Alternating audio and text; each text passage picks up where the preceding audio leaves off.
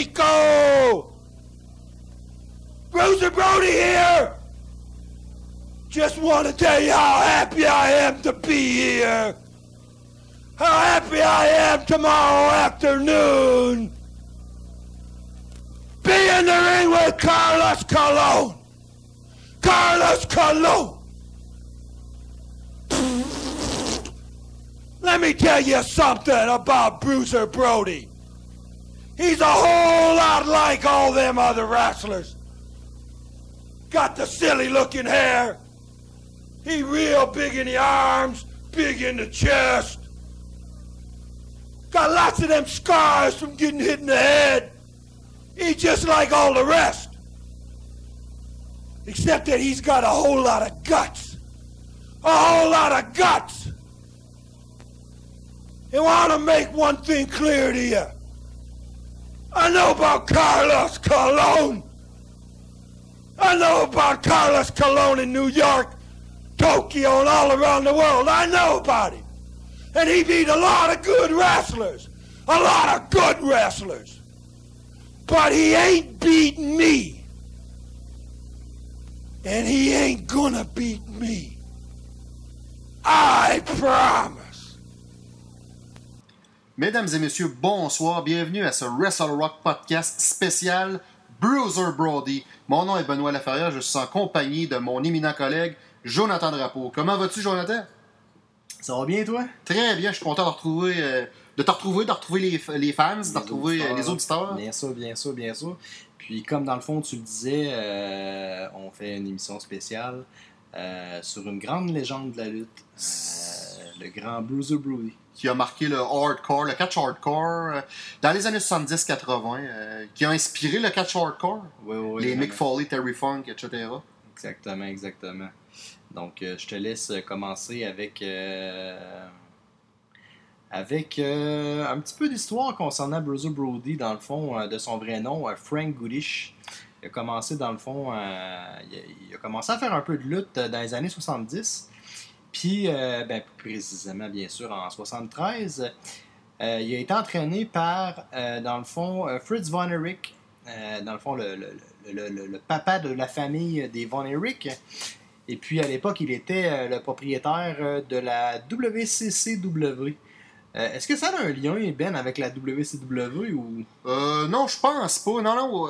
Je pense qu'au départ, c'était la Prime Time Wrestling, si je ne m'abuse, mais un peu où c'est, un peu. un peu, il y a. Euh, non, c'est ça, la WCCW. Plus tard, c'est devenu la WCWA, la World Class, le World Class, voyons, World Class Wrestling Association. Pas World Class. Warcraft. Ouais, Warcraft. Euh, il faut ajouter que Fritz Von Erich, l'un de ses fils, du moins le plus populaire de la famille, c'était Kerry Von Erich, alias Texas Tornado, qui fut champion NWA et champion euh, intercontinental dans, au début des années 90. Oui, c'est ça. C'est... Puis malheureusement, cette famille-là, euh, c'est bizarre. Hein? C'est comme une famille maudite. Hein? Tout le monde s'est suicidé. Tout le monde est mort. Un peu comme la famille Lee. Hein?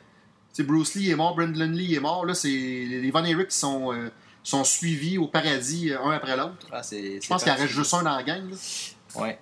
Oui. ensuite de ça, dans le fond, revenons à Bruiser Brody, ben, il, a, il, a, poursuivi son parcours de lutteur vers Dallas, dans le, dans le Texas. Ouais. Dans le Texas et puis euh, vers la Louisiane. Puis en fait, il, travaillait euh, euh, sous le nom de King Kong Brody.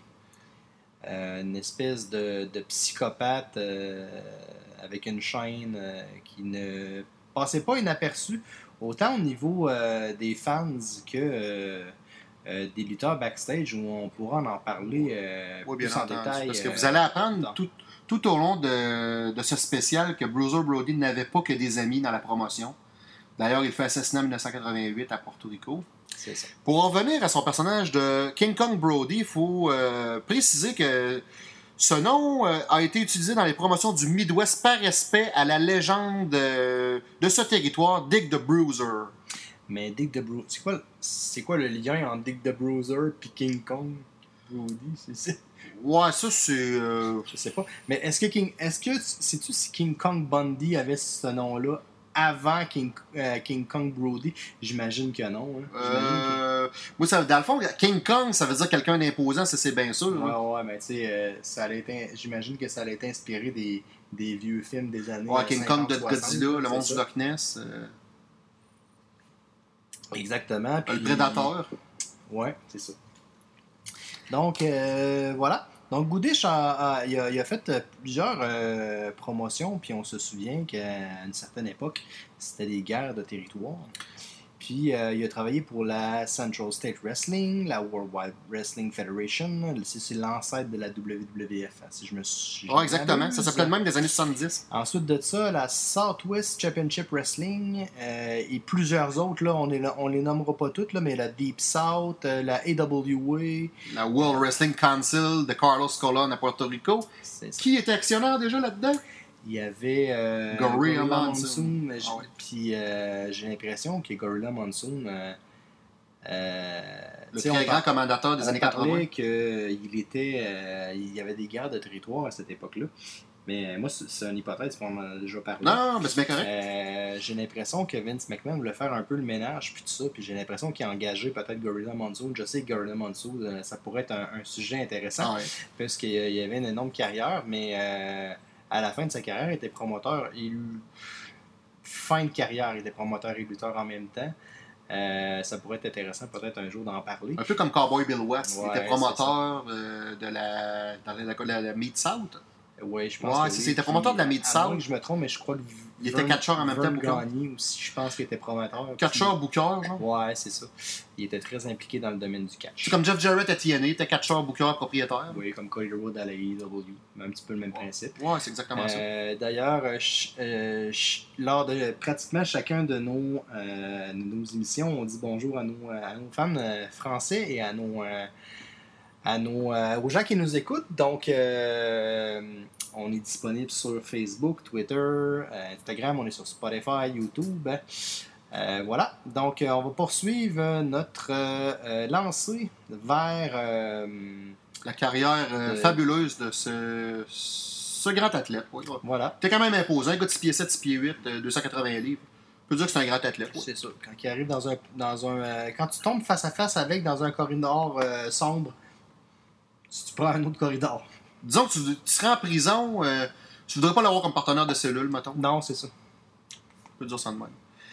Il faut préciser que durant sa carrière, euh, Bruiser Brody a parcouru l'ensemble des États-Unis et il a eu de nombreuses rivalités avec le géant ougandais, le regretté Kamala, euh, c'est de Uganda Giant, le sanguinaire Abdullah the Butcher et Crusher Jerry Blackwell, un mastodonte de plus de 474 livres ou 215 kilos.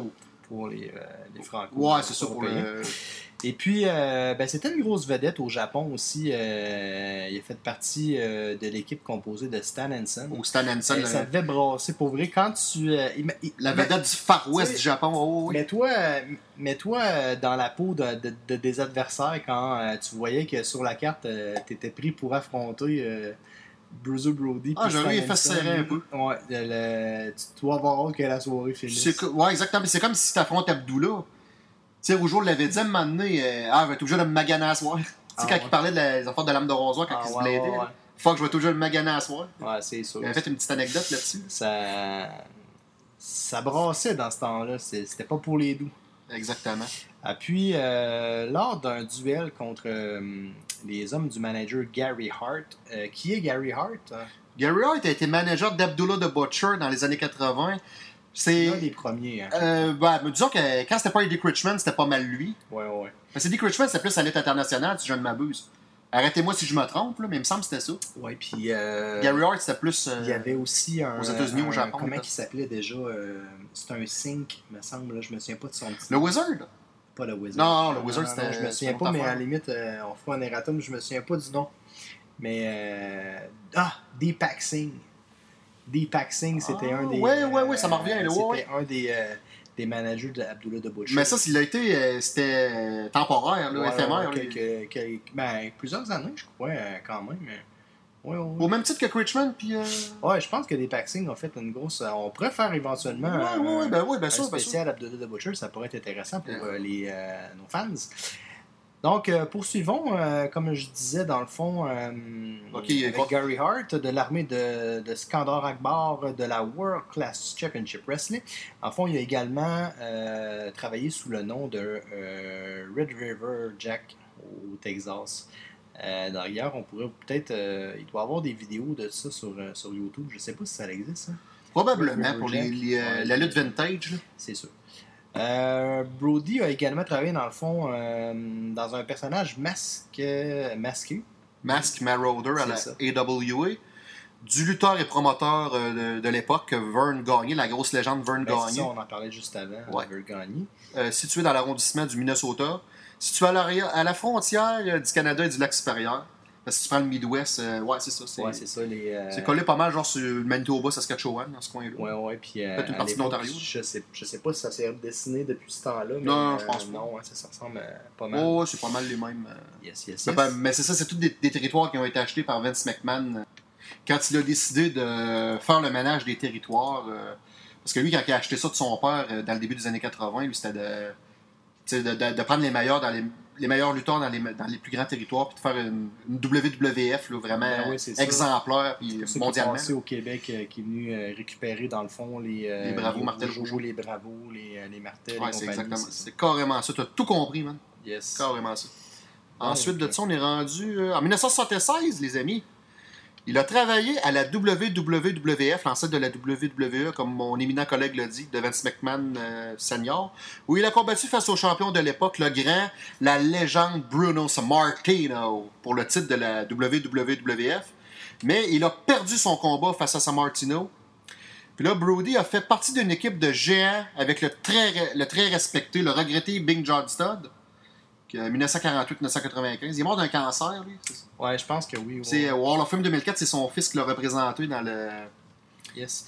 C'est aussi, dans le fond, à la WWF euh, qui lutte contre Invader One, de son vrai nom, euh, José Gonzalez, son euh, futur assassin, avec qui il refuse de, de, de prendre les coups qu'il reçoit et les, euh, et les prises que ce dernier, dans le fond, il, il, il scellait pas quand il recevait un coup. C'est bien tu, peux, tu peux expliquer un peu c'est quoi le insider terms quand quelqu'un veut pas vendre, veut pas, c'est C'est quoi un no un no-sell pour euh, les auditeurs qui nous écoutent? Yes, on on va servir de petits dictionnaires. euh, Oh, de temps à autre, on sort des insiders, on vous les explique par la suite. Et puis, euh, ben, en 85, il y a eu un très court terme avec la New Japan Pro Wrestling. Euh, Comme je te il était très très populaire dans le fond. euh, les, euh, les gens euh, du. euh, Ben, il était respecté au Japon. ouais, ouais, D'ailleurs, il y a- les gens en Asie euh, aiment beaucoup euh, les gens flamboyants, les gens qui dérangent. euh, Il y a eu une belle rivalité avec le- la vedette de l'époque, euh, le grand Antonio Inoki. Plusieurs de leurs matchs se sont terminés par décompte à l'extérieur du ring ou par disqualification. et voilà.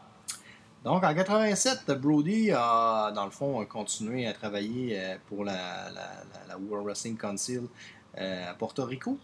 Euh, dans le fond, une fédération de lutte qui est, qui est- qui est toujours existante euh, aujourd'hui. Parce que ça a commencé, c'était un territoire NWA, puis je pense que ça a viré indépendant à un moment donné. Mais ça, il faudrait faire des recherches pour dire en quelle année. On peut faire une, une histoire de lutte euh, Porto Rico Ouais, c'est sûr. Après avoir été congédié à la New Japan Pro Wrestling pour plusieurs raisons, dont sa mauvaise attitude, euh, il était pas booker là-bas. Ouais, mais c'était un gars qui il était difficile. C'était pas un cadeau backstage, faut s'entendre. euh, Il était populaire sur le ring, mais c'était pas un cadeau. Il y en a plusieurs, c'est c'est dommage parce qu'il y en Un a bras sur une marde en bon ouais, québécois. Il y en a plusieurs des de même, malheureusement. De gros dans- égaux, de dans, gros. euh, dans le circuit. Il y a des acteurs au cinéma qui sont de même également. Exact, c'est des têtes en flou. Exactement. Euh, excusez. Euh, Bro- Brody, dans le fond, il a poursuivi euh, sa rivalité euh, avec le sanguinaire Abdullah the Butcher. Oh, puis que combat de fourchette. de... Ouais, c'est ça. Puis il a commencé une nouvelle rivalité avec, avec Carlos Colon, qui était dans le fond la vedette de l'époque à Porto Rico. Ben, C'était un petit pense. peu comme le, le, le, le- Jeff Jarrett, le Hulk. Hogan de, de, de Porto Rico. là. Ouais, il luttait puis il bouquait, je pense. c'est ça. Euh, il, a fait euh, des, allers-retours avec la All Japan Pro Wrestling pour remporter son, euh, dernier titre de, de championnat poids lourd à l'époque à la NWA. De plus, le 15 avril 1988, la première tentative pour former ce qui est devenu le Triple Crown Heavyweight Championship a eu lieu lorsque Brody a affronté la vedette japonaise de l'époque, le champion NWA, United National et PWF, Genikiro Tenryu. Qu'est-ce qui est- qu'est-ce que c'était le Triple Crown Heavyweight Championship? Euh, c'était- je pense que c'était le fusionnement de. de trois titres Ouais, genre. euh, comme. Moi, de la manière que je comprends ça, peut-être vous allez me corriger, tu vas me corriger, mais c'est. C'est pas un territoire NWA japonais qui ont comme fusionné deux straps ensemble. Ça se peut que ce soit ça. pas, mais il va falloir qu'on fasse des recherches. S'il y a des historiens qui nous écoutent, on a, ben, je suis sûr qu'ils se reconnaissent, vous pouvez euh, nous liker ou commenter. Yes, yes, Vous êtes les bienvenus, les amis. Yes. Euh, puis. Une fois de plus, le résultat de ce match-là contre euh, Genikiro Tenryu, le résultat fait un double décompte à l'extérieur. Brody a perdu le titre contre Jumbo Tsuruta quatre jours plus tard. C'est un titre éphémère. là. On peut-tu s'entendre que Bruiser Brody c'était le champion du décompte à l'extérieur? Tu sais, Comme les Powers of Pain, ils ont tout on- c'était tout le temps, tout le temps, tout le temps des combats. Ils voulaient pas de pinfall, hein? on, on a regardé plein de best-of ensemble, on en a plein ici. Des, Ah ouais, le, spécial que Puis, euh, notre ami nous avait donné. euh, euh, 90% du temps, ça finit pas par, par un pinfall ou un submission, ça finit, ça finit pas. C'est comme si le combat n'avait même pas commencé. souvent. Puis tu vas être d'accord avec moi, c'est une espèce d'Abdullah the Butcher. Ce gars-là, il est pas heureux s'il fait pas saigner son adversaire ou s'il fait pas souffrir son adversaire. Ah, c'est. Ça, euh, vous allez être d'accord avec nous, euh, pour ceux qui ont suivi la Ah, lutte des un- années C'est un 70-80. capoté, là. C'est un tueur en série un peu, là. Mais ça a l'air que dans la vraie vie, là. D'où comme un agneau. Ouais, sa femme a dit que, tu sais, euh, il aurait jamais euh, levé la main sur ses enfants, il était super gentil. Il, fait- il euh, faisait pas mal à une mouche. Là. hum, hum. D'ailleurs, vous pouvez voir euh, l'émission, euh, elle est sur YouTube, Dark Side of the Ring, le spécial Assassinat de Bruiser Brody. Vous entendrez les témoignages de celui qui incarne Zeb Coulter, le manager de Jack Swagger à l'époque, Zeb Coulter, là, le, le petit pinch à la Alphonse Desjardins un peu. Ensuite, des témoignages de Abdullah the Butcher et du grand Tony Atlas, que tu as vu en personne et qui est très imposant. Tu l'avais vu en personne, ouais, Atlas. Oui, je l'avais vu. euh, Mon frère Luc aussi, euh, on l'avait- à. Québec, puis euh, qui d'ailleurs a un- une énorme histoire en lien à Bruiser Brody euh, qu'on va pouvoir, dans le fond, vous expliquer un petit peu plus tard. Euh, durant cette période, Tim Keller. Non, non, tu Euh, va, va dans WCCW. Non, excusez, la WCCW au Texas, dans le fond, euh, il était babyface. C'est- vraiment très très rare que. que Parce qu'il était twinner au départ. Ouais, c'est ça. Ben, en fait, c'est une personne qui, s- qui se crissait de tout, dans le fond. Tu sais, celui, il arrivait, Hoss! Hoss! Hoss! Euh, que je sois acclamé, que je sois hué, je m'en crisse en beau québécois. Ouais, c'est ça. Excusez mon langage. Souvent, il luttait contre Abdullah, tu sais. Fait que. euh, Abdullah, c'est le gros hill de la place. Ouais, c'est ça. Cependant, euh, à Montréal, il était le protégé du fils de Dick Richmond, Floyd Richmond. D'ailleurs, on n'a jamais vraiment entendu parler de Floyd Richmond. Je sais pas c'est quoi qui est devenu. Il est- est-tu mort? Il est-tu. Je pense. Il est-tu rendu dans la politique? est-tu rendu. euh, je sais pas. Euh, mais bon. euh, Ce qui faisait de lui un hill en bon c'est québécois. ça, parce que à l'époque, euh, Eddie Richmond avait marqué euh, le Québec. Oh, c'était le, c'était le plus grand des managers au Québec. ouais, vraiment. Au même titre que Jimmy Hart à la WWE ou Bobby Heenan. Mais dans la lutte Il y en a internationale. eu des grands euh, à la lutte internationale. Tu sais, je pense à Tarzan Labertine Taylor. genre. Ouais. Euh, qui qu'il y avait d'autres aussi dans, dans Kington Goods, no bravo. Lou Albano, qui était, je pense qu'il était international aussi. Je Ah, pas ça se peut. certain, Ça se peut fort bien. Mais, Faudrait faire un euh, spécial, ces ouais. managers. Ouais, ça, ça serait bon. de faire un spécial lutte internationale. Aussi. Ouais, ça serait Mais sur les grands managers qui ont marqué. Yes, yes. euh, Euh, Brody, qui euh, lui était dans une rivalité avec euh, de, de, de- de Russian, euh, euh, Russian Brute, qui est, en, euh, qui est ensuite devenu euh, très, très, très, très populaire dans le fond à la AWA avec son manager Ox Baker. Euh, puis, euh, il y a eu une grosse, grosse, grosse, comme je te disais, dans le fond, il y avait une grosse popularité au Oh. Japon. Puis, euh, à un tel point qu'il y a eu une émission euh, japonaise euh, télévisée euh, du promoteur euh, Shuya.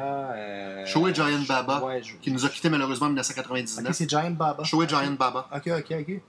Puis euh, c'est ça, dans le fond. euh, diffusé à la télévision japonaise. c'est- euh, C'est ça, c'est un grand promoteur qui voulait absolument avoir des bons souvenirs de, de Brody. Et là, on va enchaîner sur le fait que Bruiser Brody dans un ring, ce n'était pas un doux, mesdames et messieurs. Ouais, c'est ça, Brody. euh, euh, si ça te tente, tu pourras en parler de la fameuse euh, anecdote, de la triste histoire du combat de Lex Luger qui s'est fait en, en janvier 1987 euh, en Floride. Ouais, ben merci beaucoup de me donner le lead. Je vais vous expliquer, ça, les amis. Le 21 janvier 1987, Brody a eu un triste match en cage avec Lex Luger.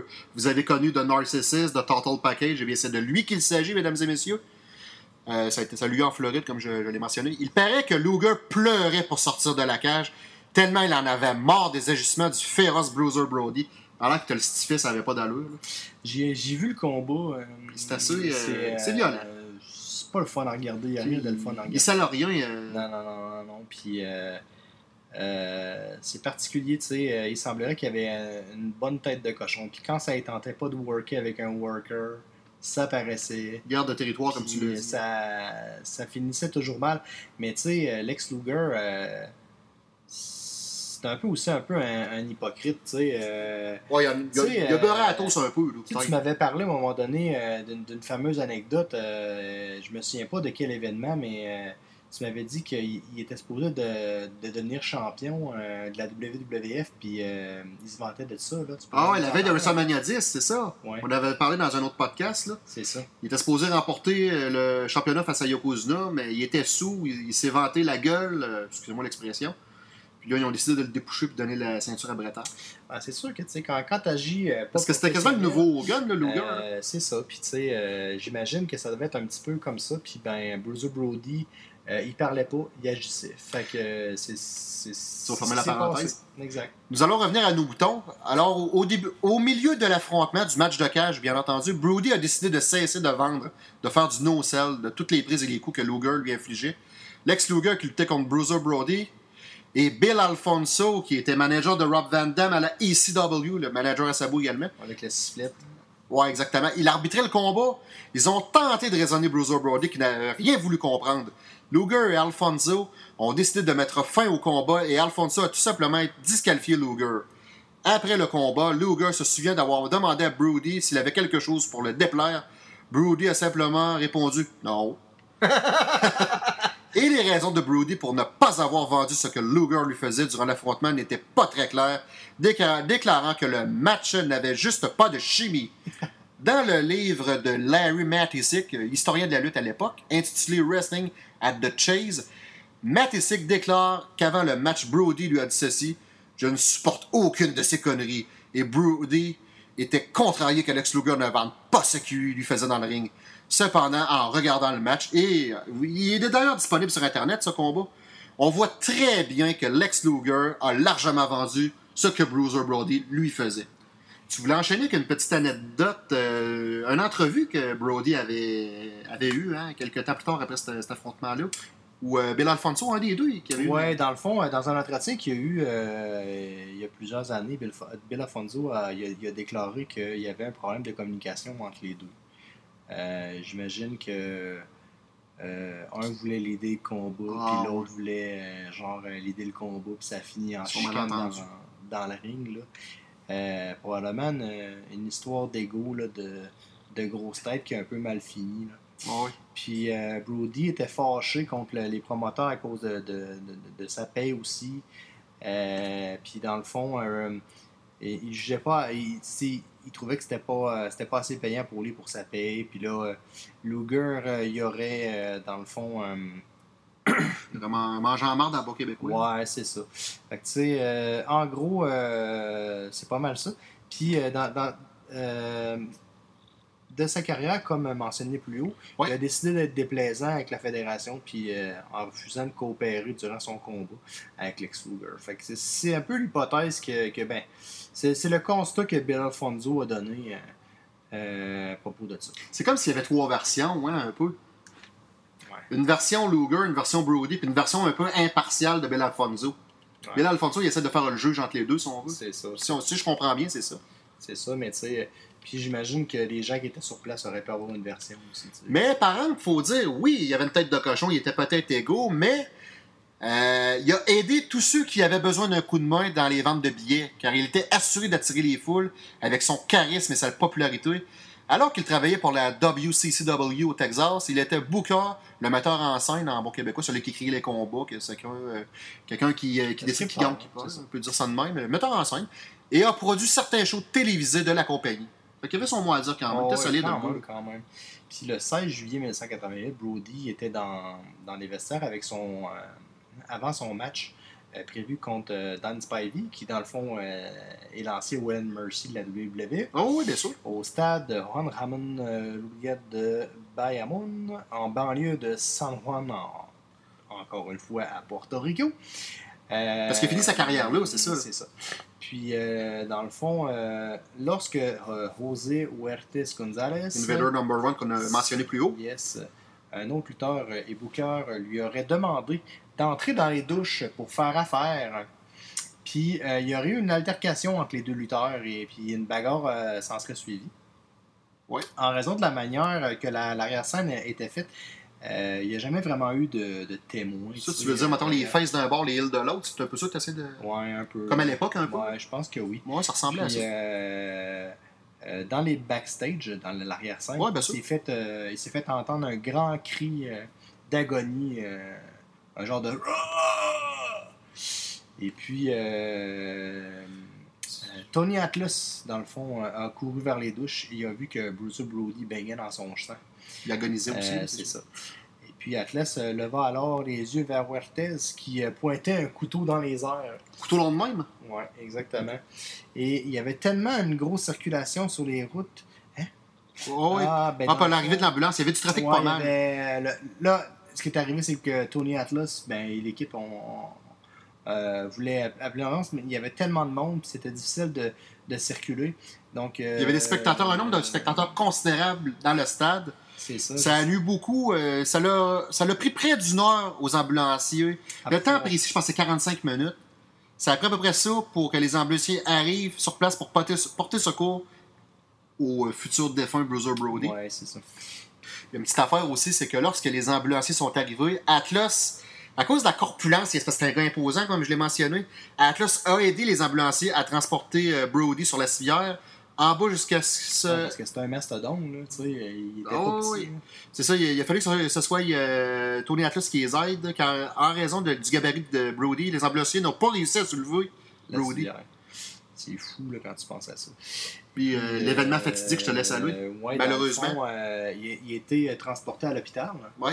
Puis euh, à l'hôpital, dans le fond, euh, il était euh, dans la salle d'attente, puisque là-bas, à Porto Rico, euh, l'urgence pour eux, euh, c'est pas simple. euh, un poignardage pour eux, c'est normal. Fait que il était dans la salle d'attente, puis euh, c'était comme s'il y avait une grippe là. Personne ne réagissait. Fait que là, Tony Atlas il a pogné les nerfs, il a calé quelqu'un, puis euh, il, a, euh, il, a, crié un affaire du genre euh, Venez aider, euh, euh, mon collègue est en train de mourir, puis il a donné un coup de poing dans le mur. Puis euh, ça a l'air qu'il était tellement fâché que son bras il est rentré pratiquement jusqu'au coude dans le mur. Avec la shape qu'il y avait. Ouais, c'est ça. Fait que dans le fond, s'il avait été là, mettons pour un problème cardiaque, il aurait été traité de manière plus importante qu'un coup de couteau dans le ventre. C'est ça que tu veux nous dire? Non, je sais pas trop. Si je me fais ce que tu dis, ça ressemble à ça. Quasiment. Fait que là, malheureusement, il est décédé plus tard à l'hôpital des suites de ses coups de couteau. Huertas a plaidé la légitime défense à son procès et a témoigné pour sa propre défense. Le, jury l'a trouvé non coupable du meurtre de Brody en 1989. Les témoins qui étaient supposés venir témoigner au procès ne se sont pas présentés, affirmant n'ayant reçu leur subpena, c'est-à-dire la sommation de comparaître comme témoin, qu'après la fin du procès. Ouais, c'est ça. Puis si je peux ouvrir une petite parenthèse euh, juste, à, juste avant de. de Il y a eu du botchage un peu, là. Oui, vraiment. Euh, je, vais, euh, je, vais, je vais un petit peu euh, rajouter un petit peu de Ben oui, vas-y. d'informations On est là pour ça. Puis, euh, dans le fond, Tony Atlas, suite à ça, euh, il est, suite à la constatation du décès, Ouais. il est... ah non, je crois que c'est... Est-ce que Bruce Brody est mort la même journée? Je pense qu'il est mort genre 2-3 heures après, la fin moi. Ouais. Il est pas mort 6 mois plus tard. Tony. Atlas est revenu au stade, euh, ramasser ses choses, puis tout ça. Par sous conseil de Savio Vega, je pense. Ouais, ben en fait, euh, c'était pas sous ce conseil, de- mais il, il- il est allé là, puis quand il est arrivé, euh, backstage, j'ai entendu les gens rire, comme si c'était jamais rien passé, tu sais. euh, puis il était tellement fâché de cette situation-là qu'il aurait lancé une chaise euh, dans le backstage, puis euh, il aurait dit au monde. Euh, c'est quoi qui se passe là? On dirait que personne n'est au courant de, que le grand Bruiser Brody euh, euh, s'est fait poignarder, puis tout ça. Puis au même moment, t'avais l'assassin qui était assis comme si de rien n'était, en train de ramasser ses choses. puis il y a un policier qui est arrivé, puis il a parlé à Tony Atlas. Puis le policier a dit à Tony Est-ce que tu as entendu parler que le grand Bruiser Brody se serait fait poignarder Puis euh, Tony Atlas aurait pointé euh, Invader en disant C'est lui euh, l'assassin. C'est lui l'assassin, c'est lui l'assassin. Parce que la police pensait que c'était un spectateur au début. Ouais, c'est ça. Et on dit non, non, non, c'est pas ça, là. C'est lui qui avait le couteau. C'est lui qui l'a poignardé. Ouais, c'est ça. Puis, euh, dans le fond, suite à tout ça. euh, Contre ça- qui qu'Atlas il luttait Donc contre Iron Shake, hein Il n'y a pas une passe avec Iron Shake Il s'est euh, contre Iron le font, Atlas? Ouais, c'est ça. Il y avait un combat contre Aaron Shake. Puis il y a une petite anecdote, euh, vas-y donc. Dans hein. le fond, euh, euh, Tony Atlas a quand même été faire son. euh, il n'a jamais compris vraiment pourquoi que. euh, tu sais, le, le terme de show must go on. Ouais, L'adrénaline. euh, non, non, mais le show must go on, peu importe ce qui arrive, il faut que le show continue. Ouais, c'est ça, carrément. Euh, ils ont jamais, euh, Tony Atlas n'a jamais compris pourquoi il n'avait pas arrêté complètement le combat ou annulé le spectacle. Le combat, l'événement a continué, puis euh, Tony Atlas euh, a- est allé lutter quand même, faire son combat. Puis il luttait contre euh, The Iron Sheik euh, dans la soirée. La légende iranienne, Iron C'est Shake. ça. Puis au moment du lock-up, Aaron Sheik aurait dit à, à Tony Atlas qu'est-ce qui se passe avec, avec Tony Atlas. J'ai entendu parler qu'il s'est fait poignarder.